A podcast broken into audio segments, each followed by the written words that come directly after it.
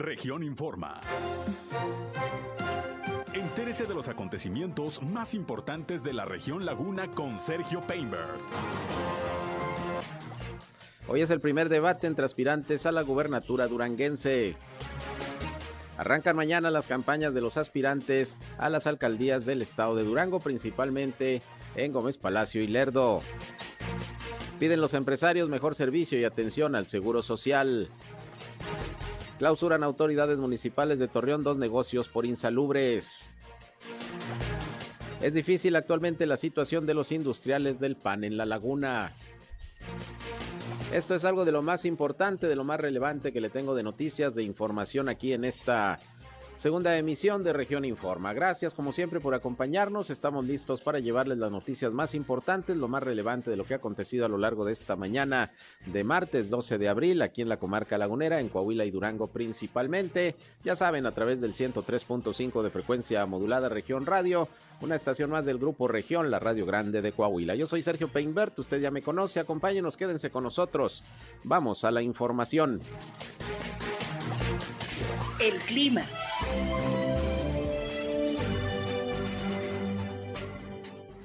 Ayer por la hoy por la madrugada se presentó una lluvia muy muy ligera en algunos sectores de la ciudad, una lluvia inapreciable, esa que solo ensucia los coches, nada de cuidado, eh, para el día de hoy estamos esperando temperaturas máximas entre los 35 y 36 grados centígrados, ayer la temperatura máxima fue de 34, en las mínimas el día de hoy se presentó una mínima de temperatura de 21.5 5 grados centígrados, para mañana se esperan entre los 18 a 20 grados centígrados, un poquito más fresco para el día de mañana.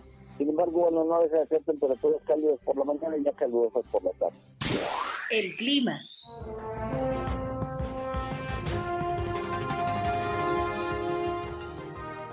Gracias, como siempre, a José Abad Calderón, previsor del tiempo de la Comisión Nacional del Agua, que muy puntual todas las mañanas tiene el reporte de la situación climatológica. Gracias por acompañarnos. Estamos listos para llevarles lo más importante de la información que ha surgido a lo largo de esta mañana aquí en la comarca lagunera en Coahuila y Durango. Pero como siempre también les invito no solo a escucharnos, sino a entrar en contacto con este espacio. Les recuerdo que en particular si tienen algún reporte, hay algún problema en su comunidad, en su calle, en su colonia, en su ejido, requieren la atención de alguna autoridad pues aquí estamos listos para hacer un enlace entre ustedes y las dependencias eh, públicas para que se resuelvan los problemas del lugar en donde usted habita. Y para tal eh, efecto, quiero eh, invitarle a que nos llamen al 871-713-8867, 871-713-8867. Nos pueden llamar o mandar mensajes de WhatsApp. También estamos en redes sociales y medios digitales. Nos encuentran en región 103.5 Laguna, en Facebook.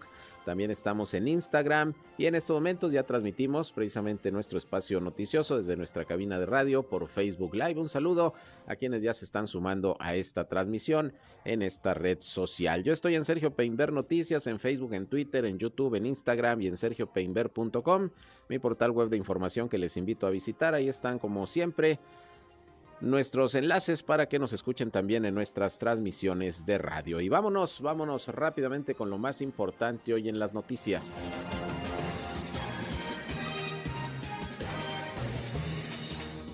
Bien, vamos a arrancar como todos los días con los reportes de las autoridades de salud de Coahuila y Durango sobre la situación del COVID-19. Y déjeme decirle una muy buena noticia. Hoy Coahuila, y me parece que es la primera vez que sucede, Hoy Coahuila no reporta ningún contagio de virus SARS-CoV-2.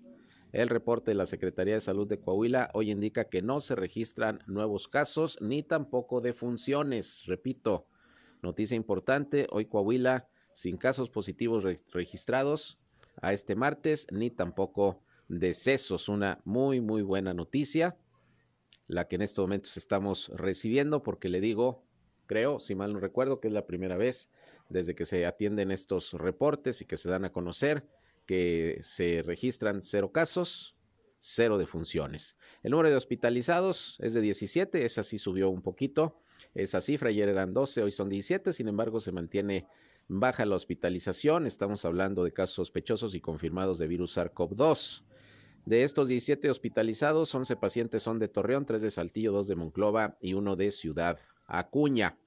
Esos son los datos, esas son las, cifras. Eh, las cifras. Ya Coahuila llega actualmente a 147.178 casos positivos de virus SARS-CoV-2 y son 8.776 los decesos. Pero insisto, hoy en este reporte, Coahuila no reporta nuevos casos ni tampoco decesos por COVID-19. Repito, una muy buena noticia. Y en Durango, pues también eh, las cifras son bajas afortunadamente. Y vamos a escuchar, como todos los días, al doctor Sergio González Romero, secretario de Salud, quien dio el reporte de cómo está la situación del COVID al día de hoy, también allá en Durango. Como ven, ya son 65.874 confirmados con 3.437 defunciones. Hoy es un solo caso positivo del municipio de Durango y fue un hombre de los municipios, vean que prácticamente la mayoría ya está en blanco y predomina el municipio de Durango, Gómez y Lerdo y Sandimas como los más afectados, pero eh, todo en muy buen control, con 85 casos activos solamente. Bueno, pues ahí tiene usted el reporte también en Durango baja la incidencia. Ojalá y así sigamos a pesar del periodo vacacional de Semana Santa, que bueno, sí se pronostica que puede haber algún rebrote de contagios. Ojalá que sea lo menos y podamos continuar con estas circunstancias. Y bueno, el gobernador de Durango, José Rosa Saizpuro, hoy anunció que luego de la reunión con el presidente de la República el día de ayer allá en Palacio Nacional, donde estuvieron presentes los gobernadores y se habló el tema de la vacunación, de la situación del COVID, bueno, pues como se dio a conocer, se va a ampliar la aplicación de la vacuna durante todo el mes de abril a nivel nacional en una jornada en donde pues no solamente eh, los estados a través de los módulos permanentes que colocan en las instituciones para la vacunación van a estar participando, sino también todas las instituciones prácticamente de salud, incluso federales, en el ISTE, en el Seguro Social también habrá vacunación. Y bueno, vamos a escuchar precisamente lo que el gobernador José Rosa Saizpuro eh, comentó esta mañana sobre el tema de la vacunación, que durante abril pues se va a generalizar porque hay que vacunar a la mayor población posible, incluso menores de edad. Esto dijo el primero de ellos para ver cómo eh, la infraestructura que se tiene en, las entidades federativas, donde así se considere eh, que la misma pueda este, trabajarse bajo un convenio con eh, IMSS Bienestar y la parte fundamental de la reunión de ayer es cómo avanzar lo más rápido posible en la parte de la vacunación. Hoy eh, decirles que en Durango se han aplicado más de 3 millones de vacunas. Se ha vacunado a aproximadamente un millón ochenta mil personas que una buena parte de ellas ya tienen pues la no solo la primera, segunda, sino la tercera dosis. Ya tenemos un porcentaje muy alto con la tercera dosis, pero indudablemente que aún eh, nos falta por eh, llegar a ese porcentaje que ahorita estamos en el 93%, un poco más del 93%, con en este mes aspiramos a superar el 95%.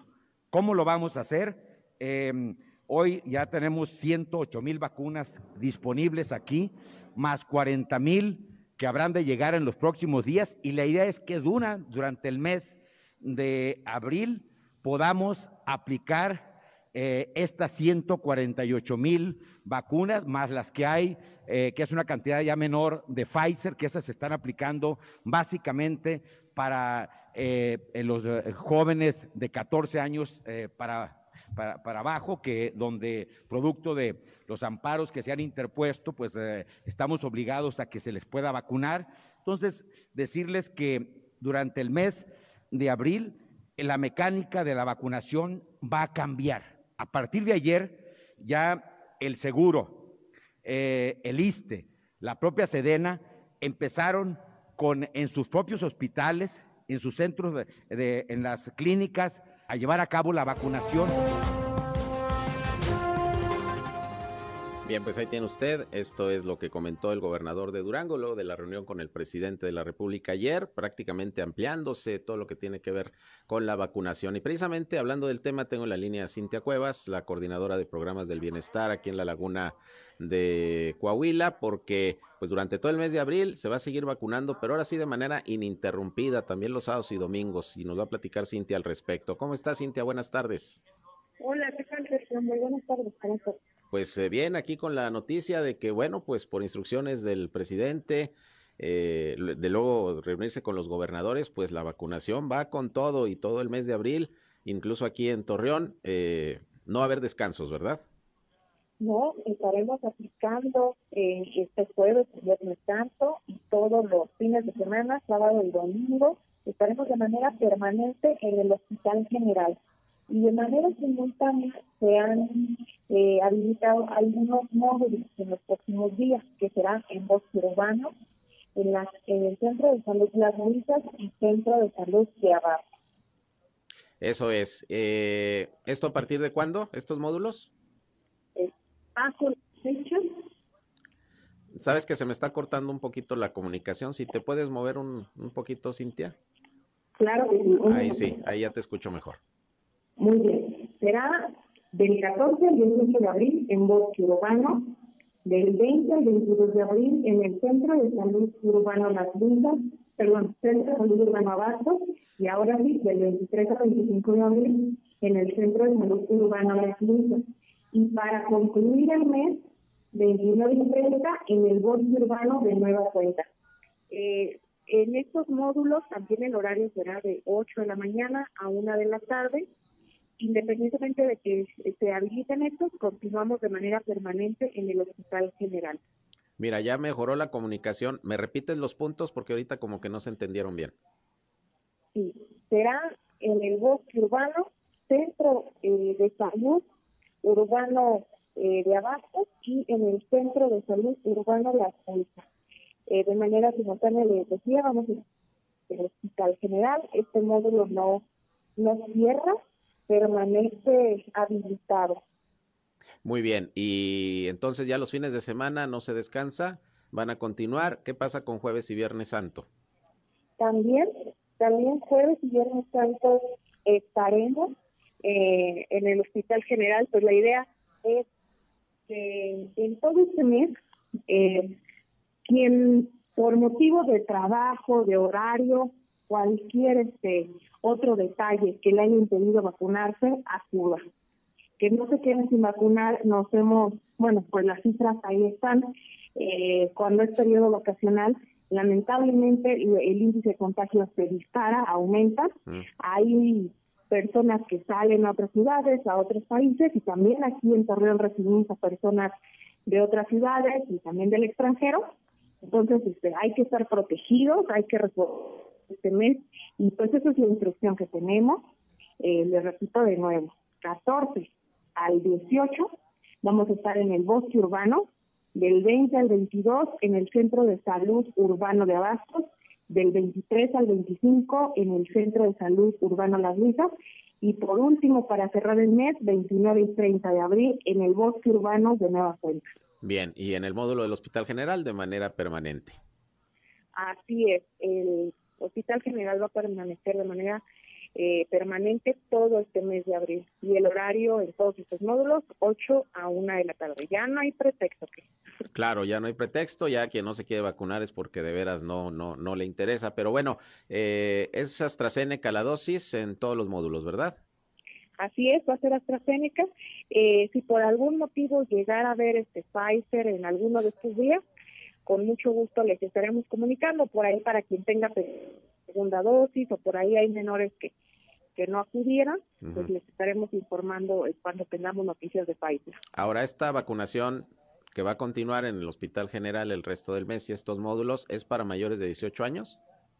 Así es, es para personas de 18 años en adelante. ¿Y de toda la laguna, como lo estuviste manejando desde que iniciaron?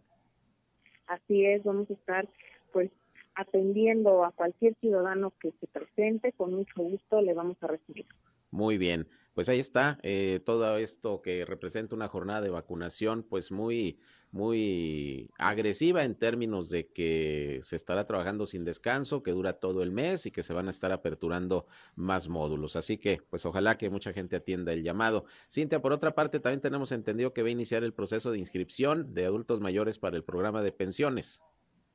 Así es, por ahí las personas que están pendientes todavía de registrarse, pues les hacemos el llamado que se presenten en Palacio Federal, eh, a las personas que están de Torreón, a las personas de Matamoros, estamos ubicados ahí donde eh, anteriormente era eh, ahí los estaremos recibiendo para su registro. Muy bien, pues ahí está la información. Cintia, te agradezco como siempre la posibilidad de que le platiques al público cómo están trabajando, sobre todo con estas jornadas de vacunación. Y como lo dices, y lo hemos dicho en otras ocasiones y lo reiteramos, ya quien no se quiere vacunar es porque de veras no quiere, porque ahí está la vacuna disponible, los módulos prácticamente permanentes, como el del Hospital General. Y bueno, pues hay que acudir, es importante porque ya le vamos ganando paso eh, a la pandemia. Hoy reportaba que Coahuila ni casos ni decesos hoy, por primera vez desde hace un buen tiempo, y es una buena noticia. Es una muy buena noticia, entonces ahora que viene este periodo vacacional, eh, de verdad estamos muy expuestos, eh, ya lo hemos vimos en eh, ahora que fue el día de la independencia, que hubo por ahí un fin de semana donde hubo mucha entrada, salida, igual ahora que Semana Santa, ahora que fue este eh, fin de año. Por eso eh, el motivo de intensificar, de que no estemos más expuestos, de que nos protejamos, quienes no lo hemos hecho, ahí está la invitación. Muy bien, pues ahí está la información, por aquí la seguiremos reiterando y ojalá que mucha gente acuda al llamado de la vacunación principalmente. Gracias Cintia y cualquier otra cosa, pues ya sabes, aquí le informamos. Muchísimas gracias como siempre. Gracias. Muy buenas tardes. Cintia Cuevas, titular de los programas del bienestar en la Laguna de Coahuila. Pues ahí tiene usted, ahí tiene usted la información, eh, dónde se van a colocar nuevos módulos y el módulo del Hospital General de Torreón, que desde el primero de abril está trabajando de manera permanente. Seguirá así también los sábados y los domingos de abril, porque se estaba descansando. La instrucción ahora es que estén sábados y domingos también vacunando y también el jueves y el viernes santo. Estaba pendiente de que Cintia nos dijera si iban a trabajar o no. Si va a haber vacunación jueves y viernes santo en el Hospital General. Es AstraZeneca la dosis. Rezagados que no tengan ni la primera dosis pueden acudir, se aplica primera, segunda dosis, refuerzo, la que le falte, mayores de 18 años, horario de 8 a 1 de la tarde. Así que pues ahí tienen ustedes toda la información referente a la vacunación que se trata de hacer pues eh, más amplia y más efectiva, más en estos momentos en que estamos en un periodo vacacional y que existe obviamente el temor, como ha pasado en otras ocasiones, de que pueda haber al término de este periodo algún repunte de casos de COVID, pero bueno, ojalá, ojalá y no sea así. Ahí tiene usted Ahí tiene usted el dato. Por otra parte, hablando de cuestiones sanitarias, le decía al inicio de este espacio que las autoridades municipales de Torreón, a través de lo que es eh, la Dirección Municipal de Inspección, pues llevó a cabo la clausura de dos eh, negocios por precisamente insalubridad. Resulta que una carnicería y otro, y otro negocio fueron, eh, eh, una empacadora, fueron clausuradas estas empresas por cuestiones insalubres. Según lo que está informando el área de inspección y verificación, un operativo realizado por esta dependencia, se realizaron dos clausuras, una carnicería denominada Carnes Castillo y otra un establecimiento llamado Empacadora Valdés, que operaban en la colonia Gustavo Díaz Ordaz, aquí en Torreón.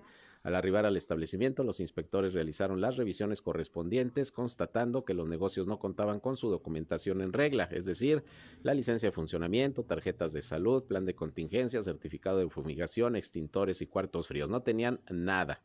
Se percataron también que no contaban con las condiciones de salud adecuadas para la venta y consumo de sus productos, eh, el consumo humano y se procedió a levantar el acta y colocar los sellos de clausura. Raúl Rodríguez García, director de Inspección y Verificación, comentó que las diferentes clausuras que se realizan por estos motivos son el único fin que, que se tiene con estas inspecciones, por lo que hace el llamado a los comercios a que respeten los protocolos de salud y que cuenten con los permisos correspondientes y sobre todo las medidas de higiene correspondientes. Así que clausurados estos dos negocios ahí en esta colonia Gustavo Díaz Ordaz de la ciudad de Torreón. Una carnicería y una empacadora. Bien, vámonos a una pausa y regresamos. Son las 13 horas, la una con 21. Volvemos.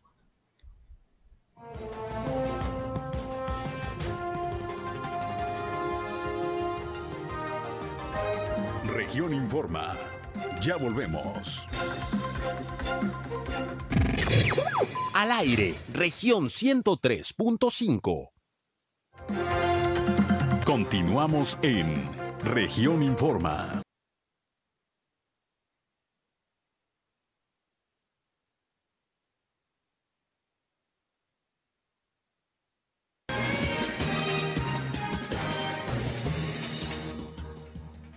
Bien, continuamos con más información. Son las 13 horas, la una con 27 minutos. Y bueno, recibo aquí en el estudio a Sandra Ángeles. Ella es eh, eh, funcionaria del CIMAS eh, Torreón y bueno, viene a platicarnos sobre la organización de actividades que se van a desarrollar con motivo del Día Mundial de la Madre Tierra, en donde, bueno, pues diversas organizaciones, van a participar en el mundo y no se diga aquí en la comarca lagunera y en Torreón y el CIMAS pues tiene ahí algunas actividades. Bienvenida, Sandra, gracias por estar con nosotros. Hola, gracias. Por el espacio que nos, que nos brindan eh, y pues para invitar a la población en general a las actividades que vamos a realizar por parte del CIMAS para celebrar el Día Internacional de la Madre Tierra. Este se celebra cada año el día 22 de abril eh, y este año, bueno, pues no va a ser la excepción vamos a tener una actividad en la explanada de la Plaza Mayor el día 22, que es el viernes de la semana próxima, a partir de las diez y media y hasta la una y media de la tarde. Eh, tenemos eh, la participación no nada más de CIMAS, sino también de la Comisión de Derechos Humanos, eh, Medio Ambiente del municipio. Tenemos la participación de ODECO y de la Secretaría de Educación y de la región, eh, perdón, la Secretaría de Cultura de, de, aquí de la región y el CONAGUA. Vamos a estar ahí con actividades dirigidas no nada más a los niños, sino también a los padres de familia, porque bueno, todavía vamos a estar en periodo vacacional y bueno, es invitarlos a todos a que nos visiten, vamos a tener este juegos interactivos, va a haber eh, por ahí un taller de, de arte con, con con eh, artículos que nos da la naturaleza. Este, vamos a tener también el, obsequio de algunas plantas y eh, pues invitarlos, invitarlos a que asistan porque bueno, es un tema eh, que de repente dejamos a un lado y, tenemos que mejorar esa relación que tenemos con la naturaleza. que pues gracias a ellas es, es, que tenemos toda la materia prima que requerimos para satisfacer nuestras necesidades básicas. Claro, al final esta conmemoración eso es lo que busca, concientizar sobre el cuidado que le debemos los seres humanos a nuestro entorno, al medio ambiente, al lugar donde vivimos, ¿no? Así es, así es, y bueno, es, eh, y, seguir, ¿verdad?, con las actividades dentro del CIMAS, ya tenemos, este sería nuestro segundo evento, sin embargo, tenemos varias actividades ya calendarizadas durante, durante todo el mes de abril, eh, hemos estado trabajando con escuelas, que también, bueno, van a estar eh, de alguna manera son las invitadas eh, principales a nuestro, a nuestro evento, pero sin dejar a un lado a toda la población que nos interesaría mucho y nos le agradeceríamos mucho que nos pudiera acompañar ese día. Claro, y bueno, esta actividad primera que tuvieron fue la del Día Mundial del Agua, Así Es. Ahí en el bosque Venustiano, Carranza, que tuvo mucho éxito, fueron muchos niños, muchos jóvenes, los papás que los llevaron a, a conocer más sobre la necesidad de cuidar el agua, todo lo que organizaron y ahora pues el cuidado de la, de la madre tierra, ¿no? Como es. el Día Internacional. Eh, ¿Cuál va a ser el horario, nos decías? De diez y media de la mañana a una y media. Claro, ahora me dices que están yendo a escuelas a dar pláticas, etcétera. Eh, las escuelas que quieran participar o que quieran que vaya la gente de CIMAS pues a dar alguna charla, ¿cómo, le hacen? ¿Cómo, ¿Cómo están teniendo la organización? Ahorita nos estamos coordinando eh, con, la, pues, con la coordinación de, servicios educativos aquí en la región a través de la maestra Flor Rentería. Eh, a su vez, ella nos está apoyando en, en la cuestión de, de, estar visitando los planteles y bueno, pues gracias a, esa coordinación es que nosotros hemos podido lograr esa, esas visitas. Entonces, algún plantel que esté interesado es hacérselo saber a la coordinadora para que ella a su vez no lo no lo notifique y poder calendarizar y bueno, concretar esas visitas. ¿De qué le hablan a los niños? ¿Cómo está estructurado el programa de enseñanza ahí? Estamos hablando en general, bueno, de lo que es el agua, ¿verdad? Em, que identifiquen los niños que el agua es un recurso natural, que le estamos dando pues un, a veces un mal uso, ¿verdad? Em, y posteriormente, bueno, ver generalidades de esto, darles tips de ahorro, eh, tips de consumo y eh, les estamos, a, su vez nos estamos haciendo acompañar por las dependencias que ya antes mencioné. La semana pasada estuvimos con la participación de la Comisión de Derechos Humanos y ellos hablaron del derecho humano al, del agua. Entonces, este, así es como estamos, es como estamos trabajando. ¿Y cómo ven a los niños? ¿Cuál es la respuesta eh, cuando van y les explican la importancia del agua? no faltará algún niño que diga por ahí, no, pues es que en mi casa sí la gastamos y cómo le hacemos. ¿Cuál es la experiencia? Hemos tenido experiencias muy buenas. Con las escuelas a las que hemos visitado nos han atendido muy bien, desde los directivos, los maestros y pues los niños que son con los que estamos eh, trabajando.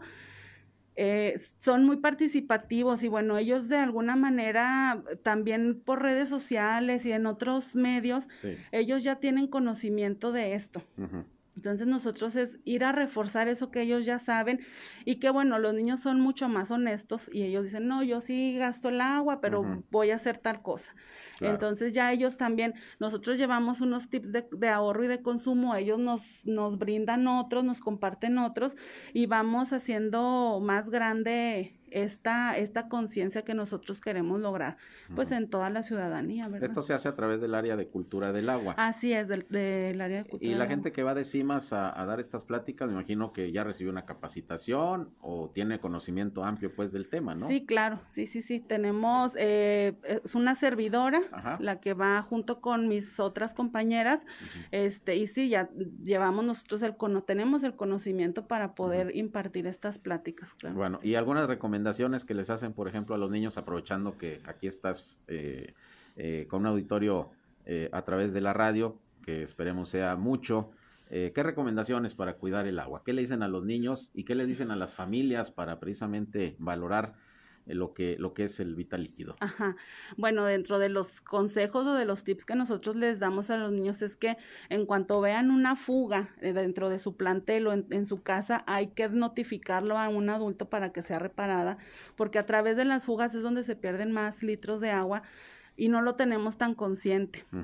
Ese es uno. El otro es eh, recuperar el agua cuando nos, cuando se bañan, eh, que sale el agua, antes de que salga el agua caliente, recuperar el agua fría y poderla utilizar para regar el jardín o para algún otro uso que pueda dar en, en, sus casas, al igual que las, las, las cargas de la lavadora, si se pueden recuperar esa agua para limpiar pisos, para limpiar patios, eh, y bueno, pues no lavar el, carro con manguera, sino hacerlo con, con una cubeta, el regar las plantas a a horas donde no esté la luz tan intensa, porque por ahí también es donde se pierde mucha agua por la evapotranspiración de las plantas. En muchas ocasiones, si no le pegamos al bolsillo, no entendemos. ¿Ha habido multas, sanciones para quienes detectan gastando el agua, tirando el agua? De momento no tengo el dato, pero eh, pues sí tendremos que estar checando esa situación.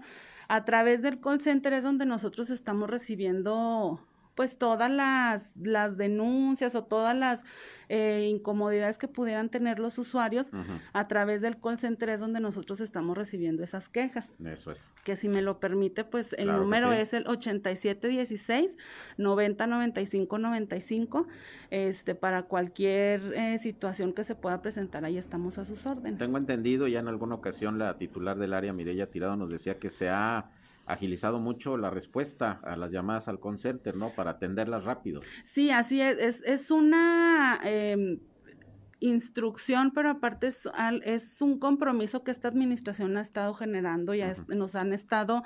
Eh, eh, y pidiendo que lo, que lo hagamos, que estemos atendiendo a los usuarios, porque eh, si bien pues son los más afectados, entonces, pues les tenemos que dar la atención que ellos, ellos necesitan. Entonces, es un compromiso que, que, que tenemos en esta actual administración. Muy bien, pues entonces repítenos nada más, Sandra, eh, día, hora, eh, lugar donde se va a desarrollar esta actividad con motivo del Día Internacional de la Tierra. Es este próximo 22 de abril, viernes 22 de abril, a partir de las diez y media y hasta la una y media, en la explanada de la Plaza Mayor. Eh, los invitamos para que asistan y bueno, pues ya sería prácticamente el último viernes de vacaciones, entonces es una fecha muy adecuada para esta actividad. Así es, para que puedan ir los niños sobre todo, ¿no? Que todos están de vacaciones. Pues eh, muchas gracias, Sandra, por estar con nosotros. Repítanos el número del call center para la gente que pues quiera hablar así más por alguna situación, lo tenga presente. Sí, gracias. Es el 87 16 90 95 95 y a través de WhatsApp estamos en el 87 11 33 35 22. Muy bien. Y pues muchas gracias por el espacio. Al contrario, muchas gracias y seguiremos promoviendo pues todas estas actividades que realiza el CIMA, sobre todo porque son para concientizar, para educar y para hacerle entender a toda la población, no solamente a los niños, a, a, los jóvenes, también a los papás, la necesidad que tenemos, y más en esta región, de cuidar el agua. Así es. Muy bien, muchas gracias. Gracias. Muchas gracias, Sandra. Fíjense que los panaderos aquí en la comarca lagunera pues siguen en problemas, les han bajado las ventas, aplicaron un incremento al precio del pan a partir de abril pero sí se las están viendo duras. Soy Raúl Morel, que es el presidente de la Cámara Nacional de la Industria Panificadora en la comarca lagunera. Habló del tema, vamos a escuchar lo que dijo precisamente el dirigente de los industriales del PAN en la laguna, Raúl Morel.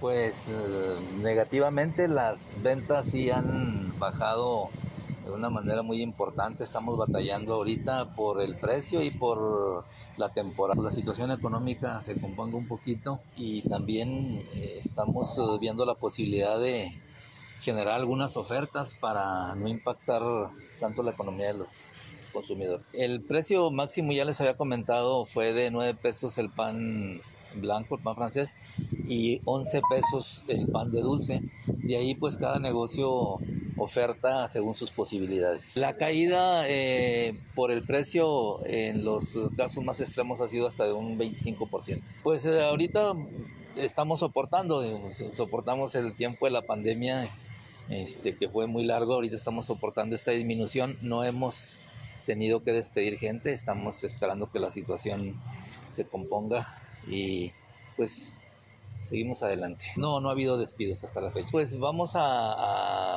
hacer promociones, vamos a ver si las hacemos en forma conjunta o en forma particular de cada negocio, especialmente por la temporada baja que, que se avecina ahora en Semana Santa, pues un, es una temporada muy benéfica para el consumo de pan blanco, por la gente que sale de paseo con sus tortas y también para el platillo tradicional que es la capilota.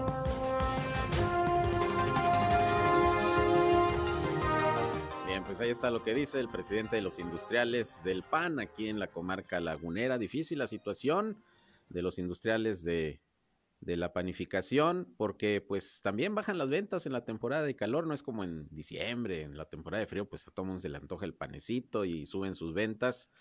Eh, ahorita pues andan con ese problema, también los insumos que han aumentado de manera importante y le digo, aunque aplicaron un incremento de un peso prácticamente al precio del pan a partir de abril, pues de todas maneras se están viendo complicadas y como él dice, subsistiendo. Antes de irme a la pausa, me piden que repita los puntos donde se aperturarán módulos de vacunación que ahorita nos informó Cintia Cuevas para eh, continuar con estas jornadas de aplicación de la vacuna anti-COVID. Mira, ahí le va, del 14 al 18 de abril será en el Hospital General y en el Bosque Urbano. Bueno, el Hospital General ya no lo menciono porque ese todo abril va a estar eh, eh, con vacunación, pero del 18 al 19 de abril también en el Bosque Urbano del 20 al 22 de abril en el Centro de Salud Urbano Abastos, luego también en el Centro de Salud Urbano Las Luisas del 26 al 28 de abril y nuevamente en el Bosque Urbano del 29 al 30 de abril, que es lo que nos acaba de, comentar Cintia Cuevas. Ahí están los datos de los módulos que se aperturarán en los próximos días también para vacunación. Rezagados mayores de 18 años, ahí les esperan para que se vacunen. Vamos a una pausa, regresamos.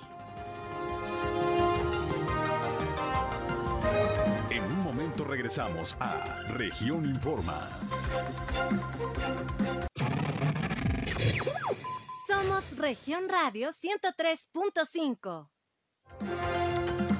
Regresamos a Región Informa.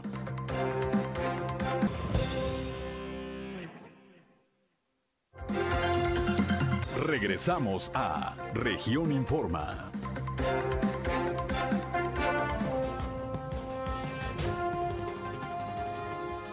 Bien, continuamos, son las 13 horas, la una con 46. Y mire, pues continúan las campañas políticas para la gubernatura en el estado de Durango, como en otras cinco entidades del país. Y hoy se va a realizar el primer debate entre los uh, candidatos y candidatas a este cargo de elección popular. Marina Vitela, Esteban Villegas, Pat Patricia Flores van a debatir en un acto pues organizado por el Instituto Electoral y de Participación Ciudadana del Estado de Durango. Y tengo en la línea telefónica precisamente a Omar Ortega, consejero del instituto, para que nos platique, bueno, pues cómo está organizado este debate y qué se espera del mismo. Consejero, ¿qué tal? Muy buenas tardes. Muy buenas tardes, muchas gracias por el espacio. Y sí, pues hoy en punto de las seis de la tarde tenemos el primer debate entre las tres candidaturas a la gobernatura del Estado.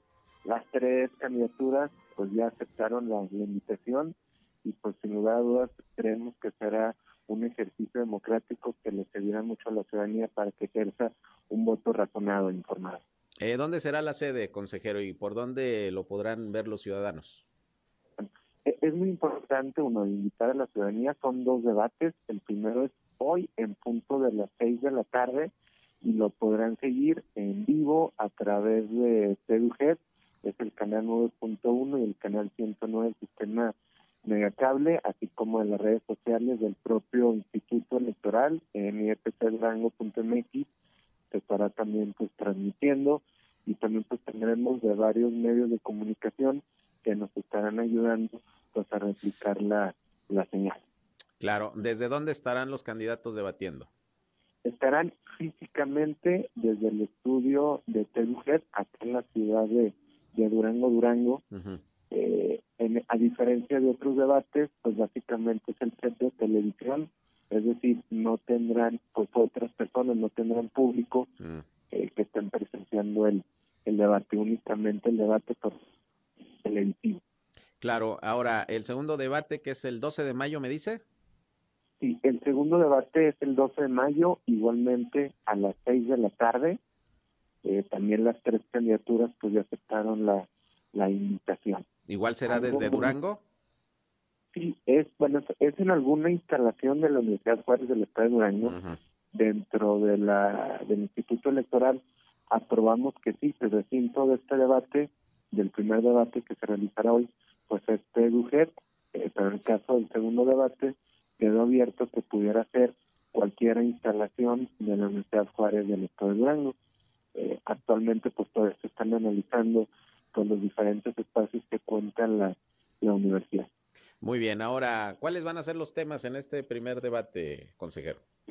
Bueno, es muy importante pues aclarar cuál será la dinámica general de los debates. Cada debate tiene tres rondas.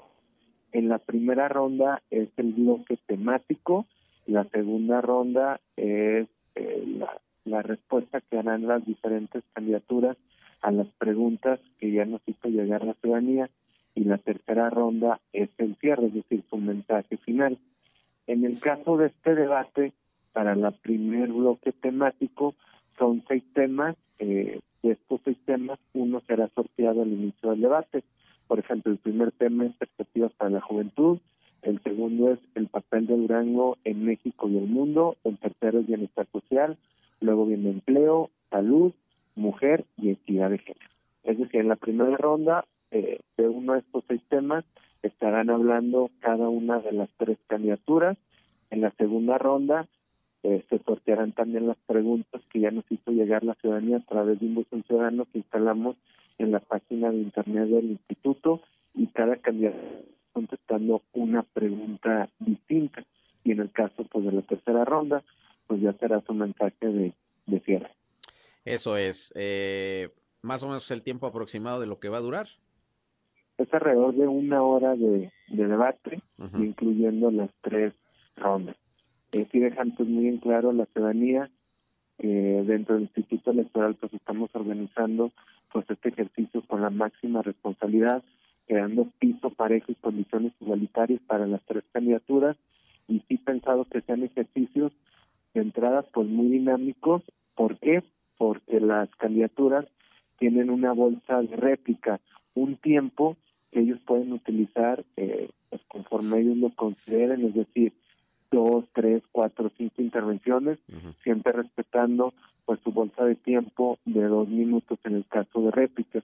Y también pues este elemento de las preguntas ciudadanas, la ciudadanía pues pudiera participar. El, este debate de las preguntas para el debate de hoy ya cerró, cerró ayer a las ocho de la noche, inmediatamente acabando el debate del día de hoy, abre el buzón de preguntas para el debate del 12 de mayo. Entonces yo aprovecho también, además de invitar a la ciudadanía para que sintonice el debate de hoy a las seis de la tarde, también para que participe en el buzón ciudadano de preguntas para el segundo debate.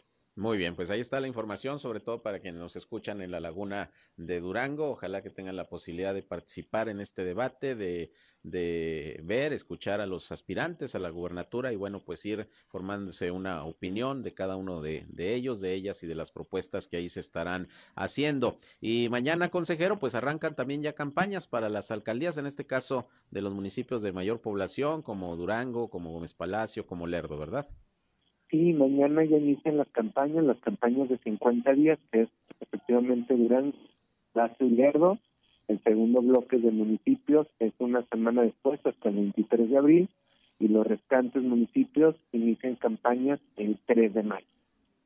Muy bien, pues vamos a estar pendientes. ¿Cómo ha sido el proceso hasta este momento en estos primeros días de campañas? ¿Ha habido quejas ante el Instituto Electoral, denuncias? ¿Cómo han visto hasta el momento eh, el comportamiento de candidatos, candidatas y los partidos, consejero?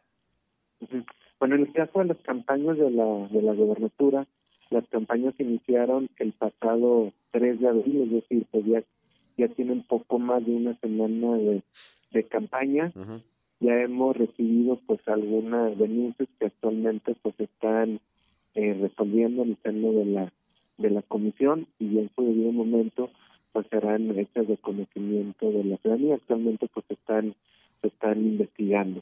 Sin embargo, pues yo considero que han sido campañas que de manera general se han eh, desarrollado conforme nuestro marco legal. Insisto, el objetivo de las campañas pues es precisamente que la ciudadanía obtenga mayores elementos para que pueda ejercer un voto razonado, informado el próximo 5 de junio y en este sentido pues las campañas se han estado desarrollando las campañas de las tres eh, candidaturas que tenemos registro para el caso de la gobernatura.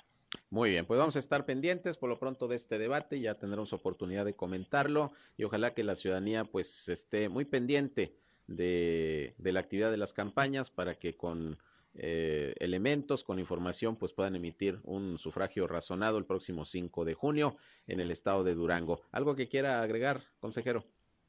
pues agradecer sobre todo el, el espacio. Estamos a poco más de 50 días del 5 de junio y pues en el Instituto Electoral y de Participación Ciudadana estaremos muy atentos al correcto desarrollo electoral y por reiterar la invitación a toda la ciudadanía para que presencien el debate de hoy a las 6 de la tarde. Muy bien, pues estaremos pendientes. Gracias, consejero, como siempre. Gracias, buenas tardes. Gracias, buenas tardes. Es eh, Omar Ortega, consejero del Instituto Electoral y Participación Ciudadana del Estado de Durango. Pues este debate, seis de la tarde, ya escuchó usted por dónde lo puede ver, por dónde lo puede escuchar. Participan Marina Vitela de Morena y la alianza que encabeza este partido, el priista Esteban Villegas, que va por la alianza PRIPAN-PRD, y Patricia Flores, que va por el Movimiento Ciudadano. Y hoy arrancan a las cero horas con un minuto de, del miércoles, del día de mañana, las campañas para las alcaldías de Gómez Palacio Lerdo y Durango Capital. Ya una de las candidatas, Leticia Herrera, que va por la eh, alianza, va por, va por Durango, PRIPAN PRD, que busca nuevamente la alcaldía de Gómez Palacio, va a arrancar su campaña a las cero horas con un minuto, ahí en el crucero de Victoria y Boulevard Miguel Alemán, donde está un conocido restaurante. Ahí arranca Leticia Herrera. Vamos a estar pendientes de los demás arranques de los candidatos y candidatas a las presidencias municipales. Y bien, rápidamente le comento que hoy hubo reunión del Consejo Lagunero de la Iniciativa Privada. Por ahí tuvieron como invitado al subdelegado del Seguro Social en Torreón y José Luis Otema, pues habló de varios temas que le plantearon al subdelegado porque lo que están exigiendo en principio es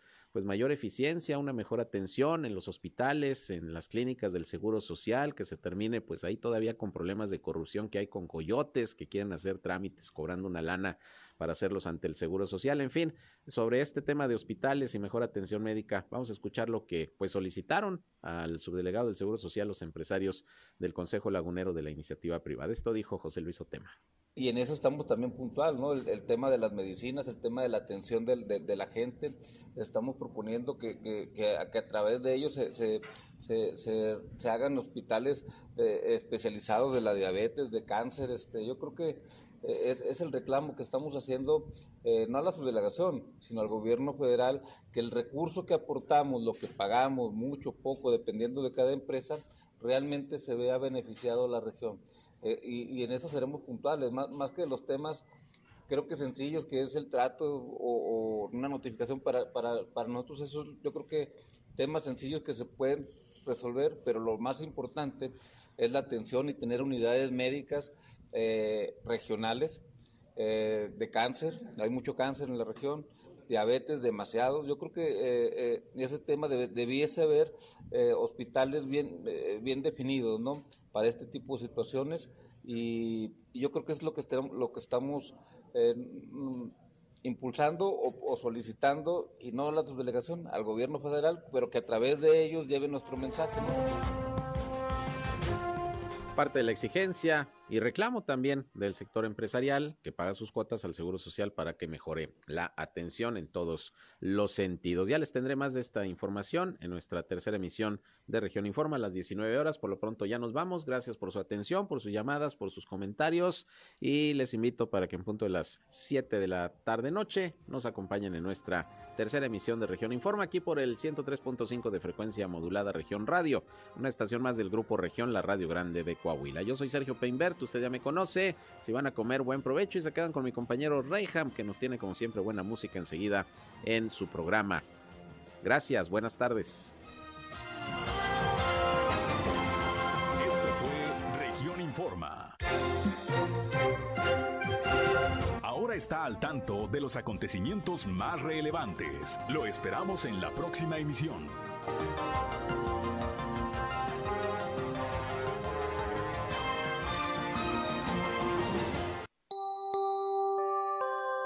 Somos Región Radio 103.5. Vienen mis sobrinos al viaje y con muchas maletas. Vengo por una caja por taquito.